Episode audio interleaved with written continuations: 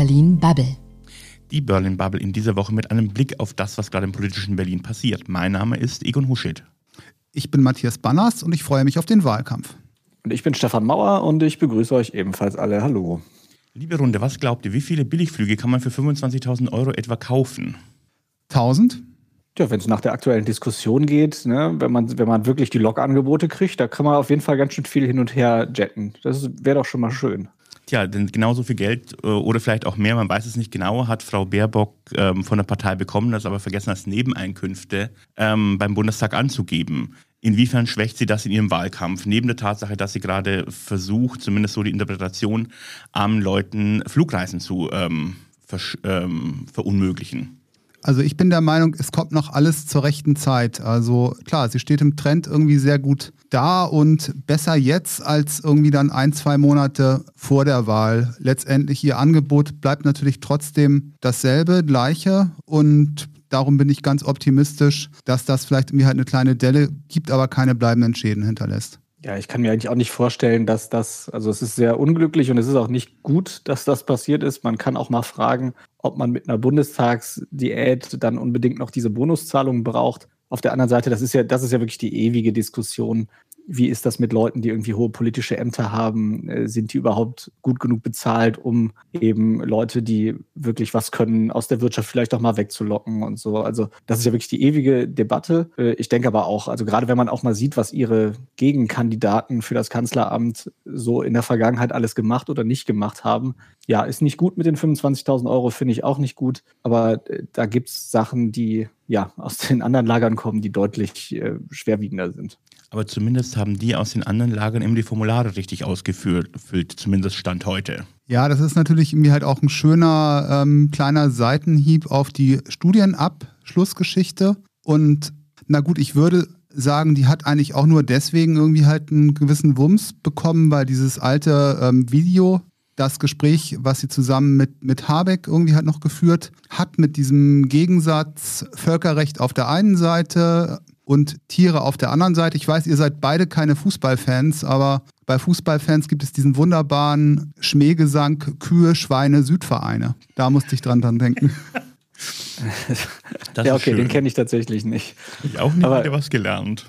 Aber ich finde gerade, wenn man sich jetzt mal die Geschichte mit den Grünen anguckt und mit Baerbock, also da wird halt wirklich jetzt versucht, auf Biegen und Brechen Dinge zu finden, die sie irgendwie schlecht dastehen lassen. Und ja, klar, wenn man also so ein hohes Amt anstrebt, dann wird halt jedes Wort, das man sagt, auf die Goldwaage gelegt, aber auch im akademischen Bereich. Also auch da haben ja, äh, wenn man sich mal überlegt, Armin Laschet wird vorgeworfen, dass er an der RWTH Aachen äh, Noten für einen ganzen äh, Kurs ausgewürfelt hat, weil er die Klausuren verloren hat. Und dann wird auf der anderen Seite Baerbock vorgeworfen, dass sie sich mal ein bisschen blöd ausgedrückt hat, was ihren Studienabschluss angeht. Ich finde schon, dass man, äh, dass man das äh, sich aus unterschiedlichen Perspektiven mal angucken sollte und dass das eher dafür spricht, dass äh, CDU und auch SPD ein bisschen verzweifelt sind, dass sie halt nichts wirklich Großes finden, was an ihr hängen bleibt, zumindest bisher. Aber haben Sachen mehr Wumms, wenn es dazu ähm, gutes Videomaterial gibt? Was eigentlich irgendwie halt dann immer bei jeder Gelegenheit wieder herausgezogen werden kann, was irgendwie halt wieder recherchiert werden kann. Ja. Ähm, da hat sich, also, glaube ich, einiges geändert. Ne? Und deswegen,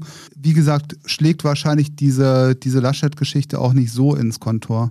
Also ich glaube ja, eben auch, das Video wird so ein bisschen nachhaltiger sein, weil es man halt immer wieder rausholen kann. Man muss gar nicht mehr viel erzählen. Man muss einmal nur den Habeck-Blick zeigen, äh, wenn es um den Schweinezüchter geht. Und ähm, damit hat man die Botschaft ähm, doch schon erledigt.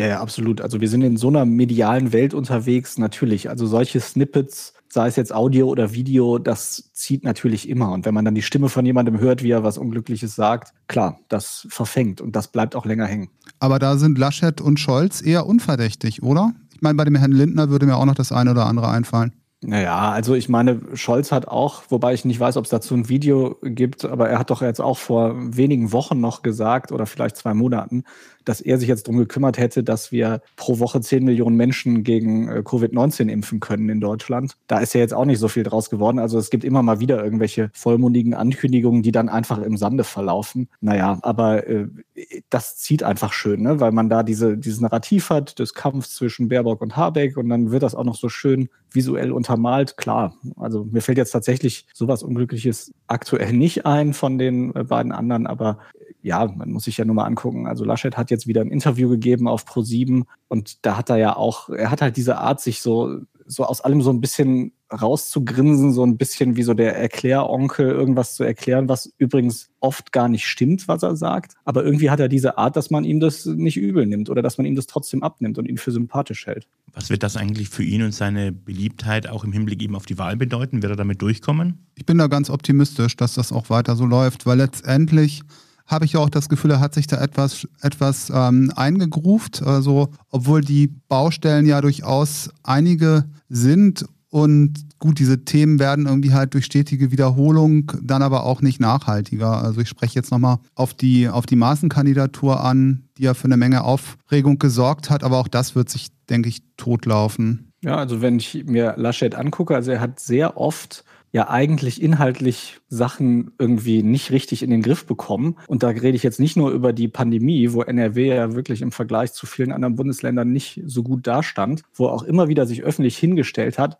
und entweder Ignoranz oder wirklich äh, ja sogar gezeigt hat, dass er sich an Sachen, äh, dass er bei Sachen einfach falsche Sachen sagt, sei es nun mal extra oder halt versehentlich, ist ja beides nicht so wirklich toll. Das ist passiert nicht nur bei der Corona-Pandemie. Also wir haben jetzt in dem aktuellen Interview in Pro7 hat er irgendwie total drumherum geredet, dass die App, die die CDU seit vier Jahren für den Wahlkampf benutzt, eklatante Sicherheitsmängel hat und riesige Datenschutzverstöße begeht. Und er hat das so abgetan, naja, das war halt irgend so ein Hacker, der das gemacht hat. Dabei wusste er oder hätte er wissen müssen als Vorsitzender dieser Partei, dass da jemand halt eine Sicherheitslücke offengelegt hat. Nicht mit dem Wunsch, das zu hacken, sondern eben um diese Sicherheitslücke zu zeigen. Und er wischt das da so weg. Und so, das ist bei Laschet eigentlich immer wieder Programm, dass er Dinge sagt, die so, wie er sie sagt, falsch sind. Und irgendwie wird ihm das aber abgenommen, und ich bin mir wirklich bei vielen Dingen nicht sicher, ob er es wirklich nicht besser weiß oder ob er uns da irgendwie täuschen will. Ich kann das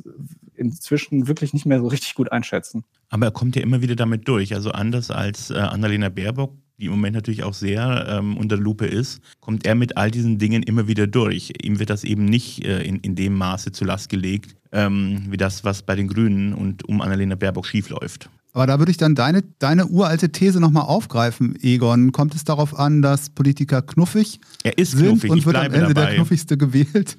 Er, der Knuffigste wird gewählt, absolut. Und ich glaube, genau das hat auch, hat auch in dieser ProSieben-Show gezeigt. Er war einfach bei all dem Quatsch, den er möglicherweise davon sich gegeben hat, er war einfach wahnsinnig likable. Er, war, er guckte die ganze Zeit so onkelig, so, so Sesamstraßenfigurig.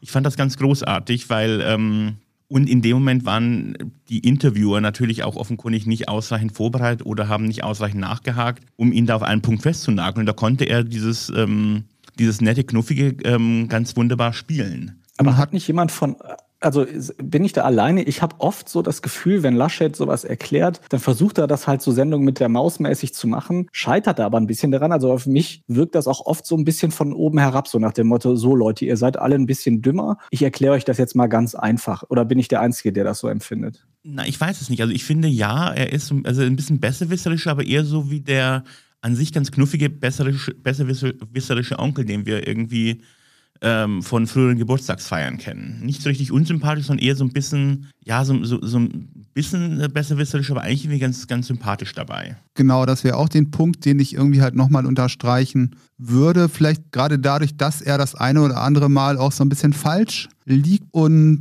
naja, irgendwie nicht unbedingt eine Person abgibt, die, die hundertprozentig perfekt ist, äh, ist vielleicht genau das oder auch gerade das ähm, sympathischer als, als bei seinen Gegnern.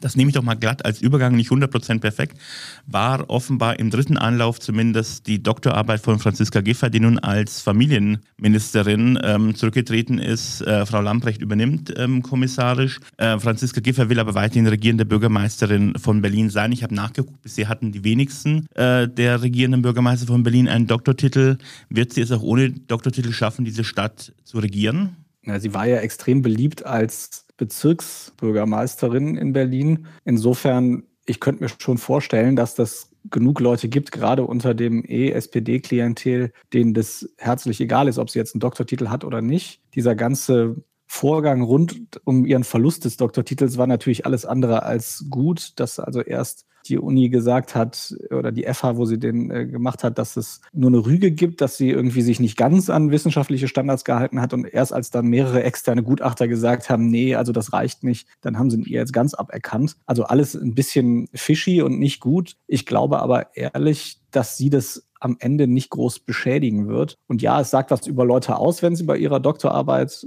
Dinge abschreiben. Auf der anderen Seite halte ich es tatsächlich nicht für nötig, einen Doktor zu haben, um ein politisches Amt anzustreben. Naja, wie gesagt, die eigene Partei hat sich hinter sie gestellt. Das ist irgendwie schon mal wichtig. Und gut, wenn ich da irgendwie halt richtig liege, liegt die SPD ja noch 10 Prozent hinter den, den Grünen. Also da muss auch noch ein bisschen was, ähm, was aufgeholt werden. Und von ihrer Ausstrahlung, von ihrer Art traue ich ihr das durchaus zu. Und sie hat jetzt natürlich auch mehr Zeit für den, für den Wahlkampf. Und im Gegensatz irgendwie halt zu anderen Politikern ist irgendwie halt klar, dass sie in kein anderes Amt zurückkehren wird. Also sie wird das irgendwie halt machen. Und ich kann mir sehr gut vorstellen, dass das am Ende auch klappt.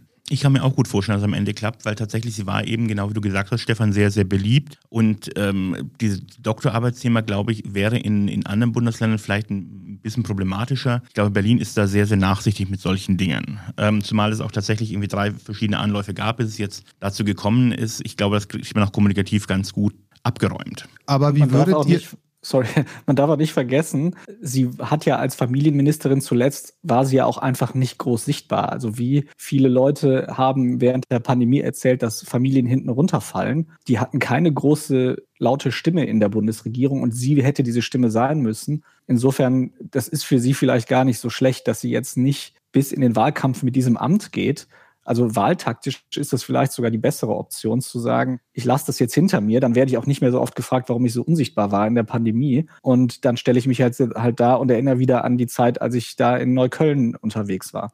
Aber wie erklärt ihr euch denn die unterschiedliche Wahrnehmung von, von Frau Baerbock und Frau Giffey? Ist man da gegenüber der Frau Giffey deutlich milder und nachsichtiger? Nee, warum? Ich glaube, es liegt daran, man ist so ein bisschen mild und nachsichtiger, weil diese ganze äh, Geschichte um, um Frau Giffey sehr viel Erwägens- und Ermessensspielraum hat, ob man jetzt irgendwie das Ganze wissenschaftlich hält oder nicht, zumindest in der Wahrnehmung. Ob es so ist, keine Ahnung. Habe auch nie eine Doktorarbeit geschrieben, aber ähm, ich glaube tatsächlich, dass das alles so ein bisschen milde ist, weil, weil das nicht ganz klar festzumachen ist und weil die Empörung über eine äh, schlampig gemachte Doktorarbeit, nur hatten wir es schon ein paar Mal. Ähm, bei den ersten Malen waren wir ja auch irgendwie, also wohl äh, die politische Bubble als auch das Land, offenkundig wesentlich aufgeregt und nervöser, als wir es jetzt sind, wenn das Ganze jetzt zum fünften, sechsten Mal passiert. Und man darf ja nicht vergessen, sie hatte ja jetzt ein Amt in der Bundesregierung, aus dem ist sie zurückgetreten. Und das Amt, für das sie sich bewirbt, das betrifft knapp vier Millionen Menschen jetzt noch in Deutschland, also deutlich weniger als das in der Bundesregierung. Und ich glaube einfach, dass viele Leute, die sie sonst angreifen würden, einfach sagen, naja, was sie jetzt in Berlin macht, ist mir eigentlich egal.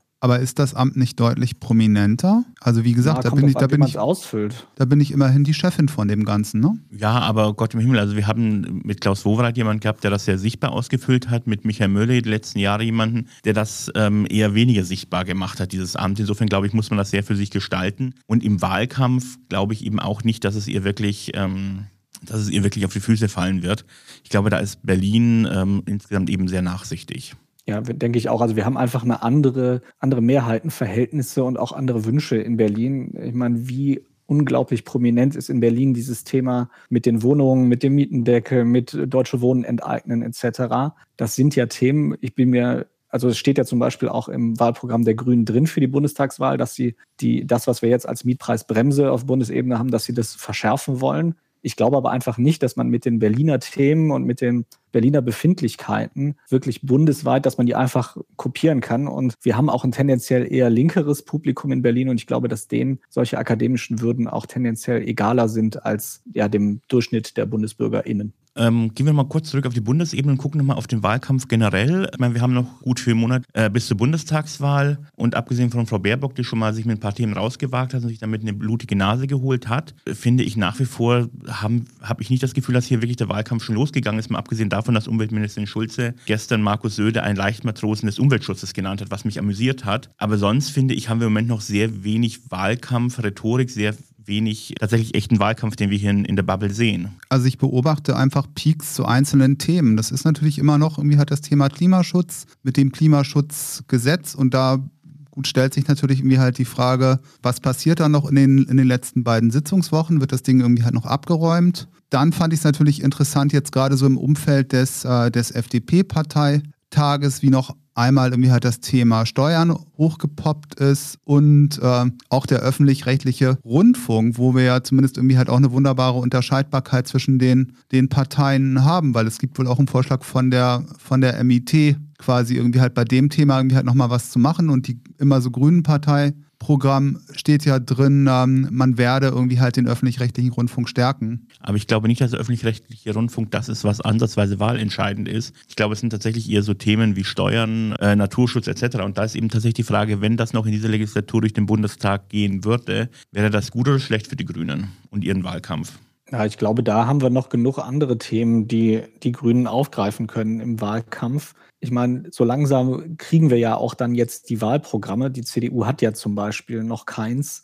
Daran liegt es sicherlich auch, dass da einfach über gewisse Dinge noch nicht gestritten wird. Und ich habe auch das Gefühl, dass sehr, sehr viel, was gerade diskutiert wird, halt sehr personenzentriert ist. Ich hoffe sehr, dass wir da noch ein bisschen mehr auf die Inhalte kommen, weil ich habe eigentlich keine Lust, einen Wahlkampf zu sehen, wo sich irgendwie Laschet, äh, Baerbock und äh, Scholz gegenseitig irgendwie persönlich angreifen. Also das muss ja auch nicht sein. Beim Klimaschutz ist es natürlich so, ähm, gut, im jetzt vorliegenden Gesetz geht es um ambitionierte Ziele. Das heißt, wir können uns noch wunderbar darüber streiten, wie wir diese Ziele erreichen. Und Gut, auf der anderen Seite haben wir natürlich ein fettes europäisches Gesetzgebungspaket zu dem, zu dem Thema, was natürlich auch bereits einiges abräumen könnte, wo dann am Ende irgendwie einfach weniger Spielraum da ist, wenn das denn alles ähm, ja irgendwie halt auch, auch jetzt bereits auf absehbare Zeit verabschiedet wird, bevor es dann irgendwie halt in der Bundestagswahl zum Schwur kommt. Eure Prognose, sehen wir in diesem Jahr für diese Bundestagswahl noch einen echten Wahlkampf oder wird das eher auf diesem Niveau weiterdümpeln? Weil sonst, wenn ich auf die letzten äh, Bundestagswahlen gucke, war um diese Zeit schon viel, viel mehr Wahlkampf, viel mehr Lametta.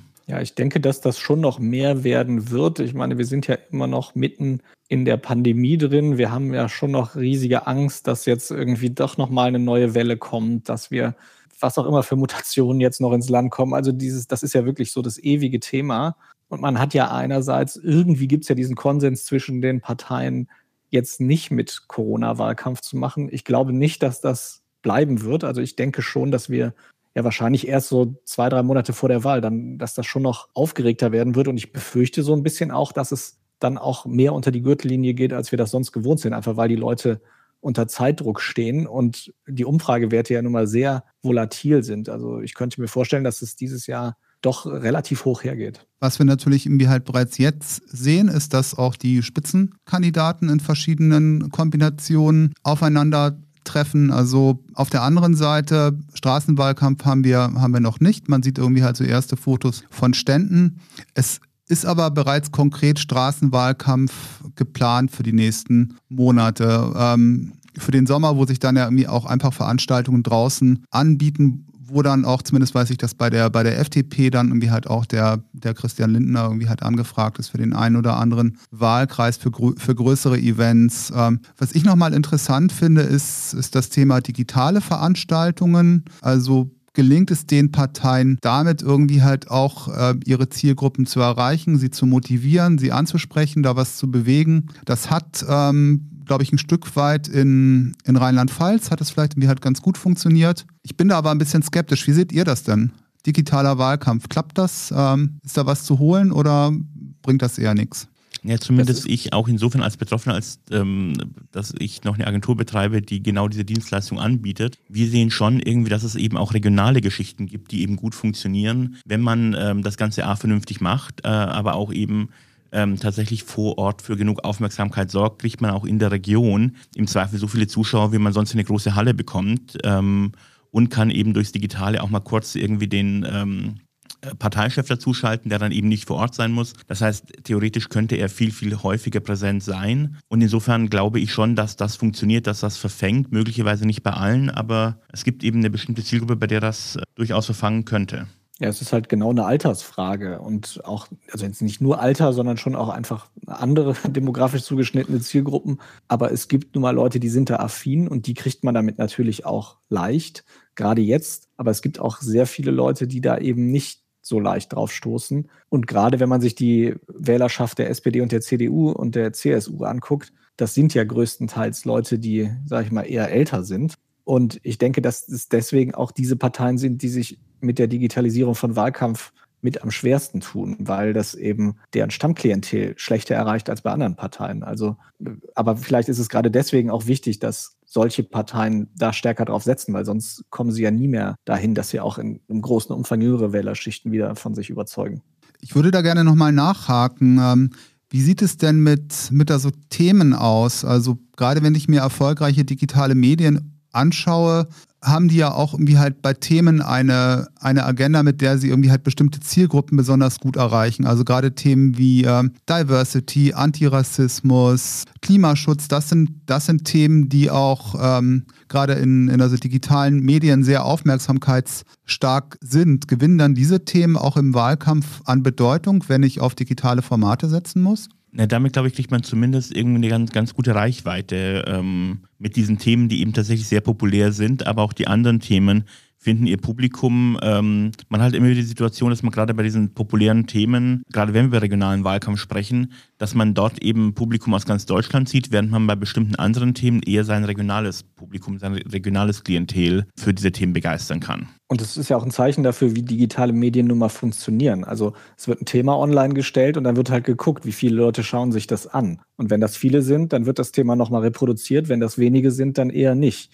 Das heißt, das ist auch ganz klar ein Zeichen dafür, was die Zielgruppe, die digitale Medien konsumiert, was die halt gerne hören möchte oder welche Themen die interessieren. Und natürlich ist es dann auch, wenn man digitalen Wahlkampf macht, sinnvoll zu schauen, wie ist die Resonanz auf bestimmte Themen. Und da sieht man halt, und da auch wieder, ne, das sind halt einfach Themen, die, die, jüngere, die eine jüngere Generation eher interessieren als eine ältere. Und darauf sollte man sich natürlich auch einstellen, wenn man digitalen Wahlkampf macht. Stefan, du arbeitest ja auch für ein digitales Medium.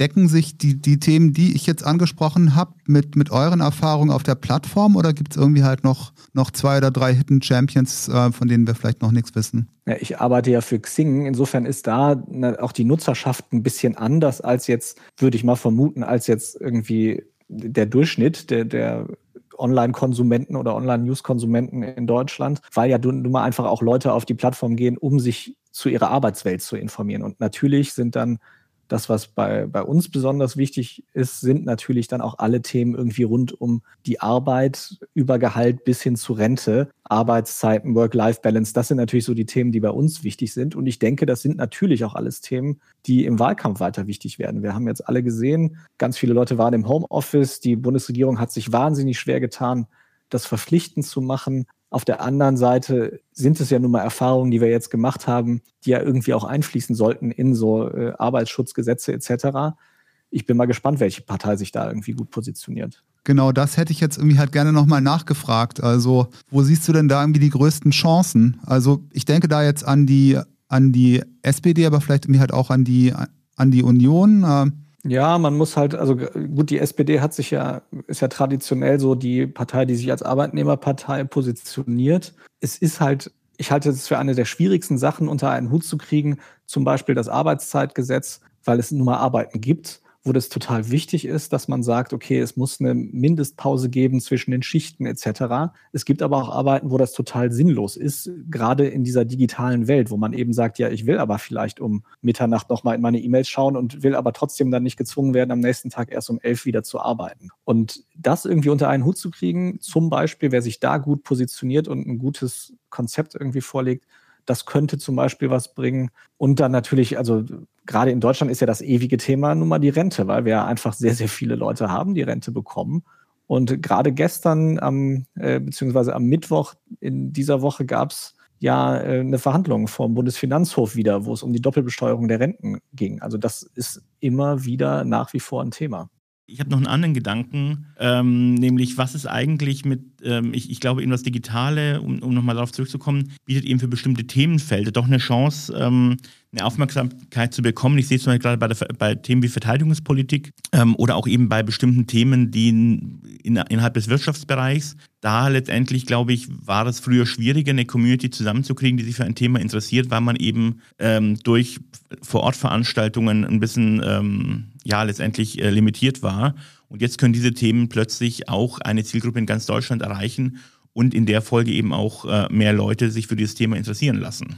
Na gut, das bedeutet natürlich, dass die Parteien dann einfach auf kleinere Communities nochmal setzen müssen und denen auch, wie gesagt, gepaart mit ihrem Parteiprogramm, mit ihren Forderungen, mit ihren Vorschlägen zu diesem Themenfeld auch nochmal irgendwie halt gezielt Informationen anbieten, aber auch Veranstaltungen anbieten, Gesprächspartner anbieten und ich glaube tatsächlich, dass das eine Chance für die Parteien ist, eben auch bei ein paar Themen, die eben nicht bundesweit irgendwie jeden interessieren, plötzlich äh, eine relevante Zielgruppe zu erreichen und sie eben über dieses Thema zu informieren und mit ihnen darüber zu diskutieren. Ja, und es bietet natürlich auch die Chance, mehr Personen als so die eine Galionsfigur aufzubauen. Es ist ja doch so, dass in den klassischen Medien sich die Berichterstattung oft auf ein, zwei oder maximal drei Personen beschränkt größtenteils, die in den Parteien agieren. Und natürlich wäre es so viel leichter möglich, wie man ja auch in vielen anderen Bereichen sieht, nicht zuletzt im Journalismus, dass es schon deutlich leichter möglich ist, sich online sozusagen eine Nischenpräsenz zu bestimmten Themen aufzubauen. Und das wäre eigentlich auch eine Strategie, die ich sehr gerne sehen würde bei den deutschen Parteien, dass die sagen so, wir positionieren uns jetzt halt mal zu ein paar mehr Themen und eben zu jedem Thema mit einer anderen Galionsfigur. Und ich glaube, dass das online sehr viel leichter geht und auch sehr sinnvoll wäre, das zu machen. Also haben wir doch eine Chance noch ein bisschen auf einen interessanten Wahlkampf in den nächsten Monaten. Liebe Runde, vielen Dank. Dankeschön, schönen Tag noch. Danke auch von mir. Bleibt gesund und bis bald. Tschö. Das war Berlin Bubble.